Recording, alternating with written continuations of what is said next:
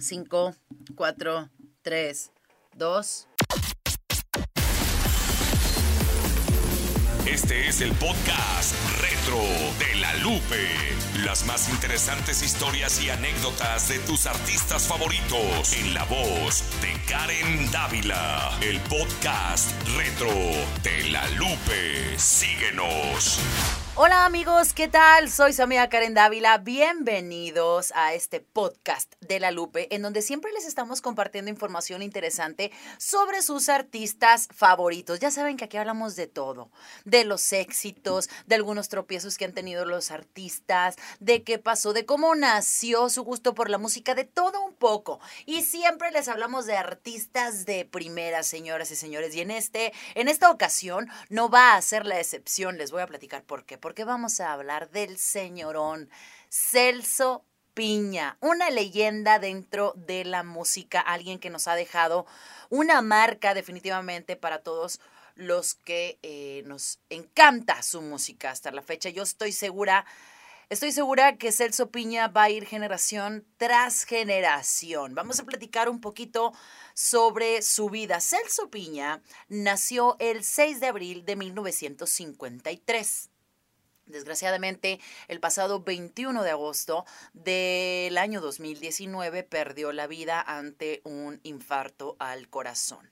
Ahorita les voy a platicar. Fíjense que a mí me tocó estar, eh, no recuerdo si fue como tres o cuatro días antes, lo presenté en una en una feria de Montemorelos, si mal no recuerdo, Nuevo León, y tuve la, la la dicha de presentarlo al escenario, pero ahorita les voy a platicar sobre esto. Celso Piña fue un cantante, compositor, arreglista y acordeonista mexicano de música del género cumbia.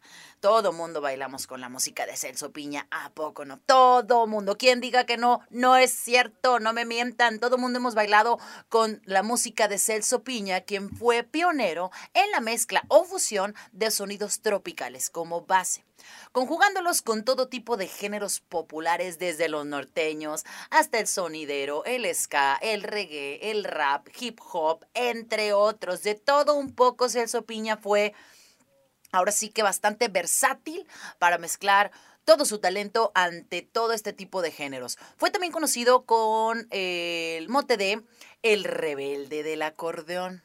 Claro, todo el mundo lo conocemos como el rebelde del acordeón o también como el cacique de la campana.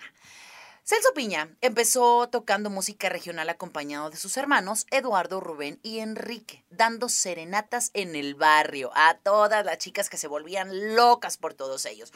No fue hasta el año 1980 que Celso Piña recibió de su padre su primer acordeón. Ahí les va. Lo que le permitió introducirse de lleno al mundo de la cumbia, con largas y largas horas de ensayo y esfuerzo en la popular colonia Independencia al sur de la ciudad de Monterrey.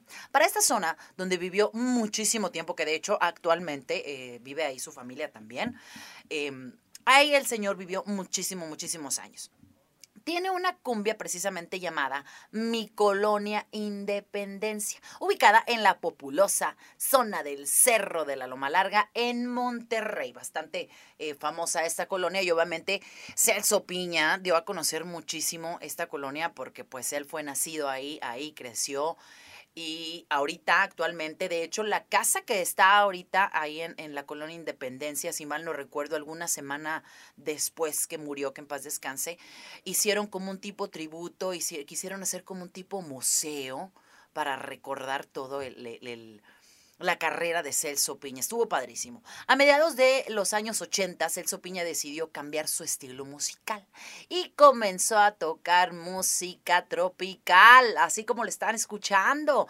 Después de escuchar a Aníbal Velázquez Hurtado y Alfredo Gutiérrez durante un baile de cintas, entró de lleno a la música cumbia mexicana, formando su propia agrupación llamada Celso Piña y su Ronda Bogotá. Ahí fue un despunte en su carrera. Celso Piña fue un autodidacta del acordeón, puesto que no asistió a ninguna escuela de música. Si usted creía que Celso Piña había estudiado, que había... No.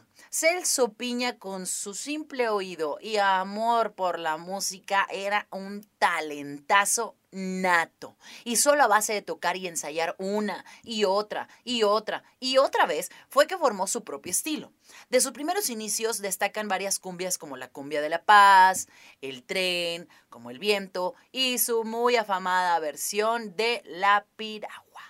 La verdad es que si nos pusiéramos a hablar de Celso Piña, no acabamos. Ahorita les estoy platicando todo con muy, resumidas cuentas. Sabemos que Celso Piña tuvo muchísimos duetos con, eh, artistas internacionales. Celso Piña trascendió en toda Latinoamérica y el mundo. Él contaba en vida, que en paz descanse, contaba y decía que él obviamente no no se la creía, vamos a decirlo así, porque el Señor llenaba eh, ferias y lugares y, un montón de, de, de, lugares internacionales con miles y miles y miles de personas que asistían a escuchar su música. Y él decía, ¿sabes qué? Yo no me creo un artista, yo simplemente me subo al escenario, disfruto, toco mi acordeón y disfruto la música para que toda la gente que va a verme lo disfrute como yo. Obviamente, si todo mundo hablábamos de Celso Piña, sabíamos perfectamente que sigue siendo una eminencia internacional. Fíjense que tengo que decir yo de muy manera personal. La verdad es que ya eh, por el año 2018, 2019, eh, lo veíamos a veces como muy ausente de los medios y de, de nuevos proyectos y luego regresaba el señor con todo y luego se ausentaba un tiempo y luego regresaba. Así lo vimos durante varios años. Sin embargo, en este año 2019 eh, lo vimos bastante activo, ¿no? Desgraciadamente, el año, el día 21 de agosto del año 2019, en Monterrey, Nuevo León, el señor falleció tras haber sufrido un infarto al corazón. Ahí les va el chisme que yo les quería contar. Resulta que yo eh, estaba con el señor Jorge Luis Ramírez conduciendo un evento padrísimo en una feria de Montemorelos. Si mal no recuerdo, era la feria de Montemorelos o no recuerdo, en algún, en algún eh, municipio de, de Nuevo León. No recuerdo exactamente cuál, pero estábamos en una feria muy grande. No me acuerdo si Allende, Montemorelos, alguno de esos y se iba a presentar el señor Celso Piña. Total, dije yo, bueno, eh, ahora es el momento de presentar a Celso Piña. Y lo vi en los camerinos y ¿saben qué? Lo veía como cansado. Lo veía muy delgado, ¿eh? muy, muy, muy delgado, eso sí tengo que mencionarlo.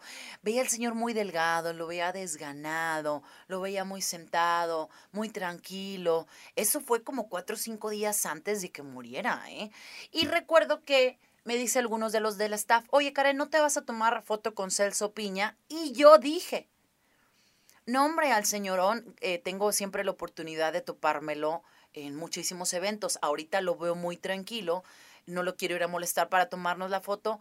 Pues eh, en otra ocasión será que nos tomemos alguna fotografía, porque ya, ya había tenido oportunidad de tomarme esas eh, fotografías con él. Pero en esa ocasión yo dije, no hombre, después está muy tranquilo, no lo quiero, no lo quiero interrumpir. ¿Quién iba a decir?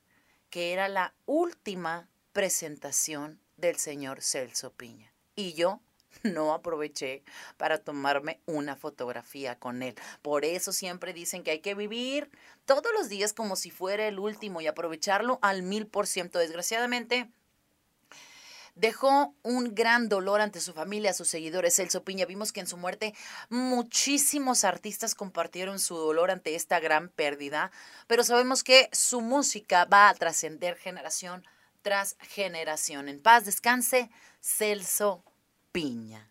Amigos, pues aquí les, les compartí un poquito sobre toda la carrera. Si, como les comentaba, si les quiero hablar sobre la carrera de Celso Piña, no acabamos y nos llevamos días de este podcast. Sin embargo, hay algo que sí hay que reconocer.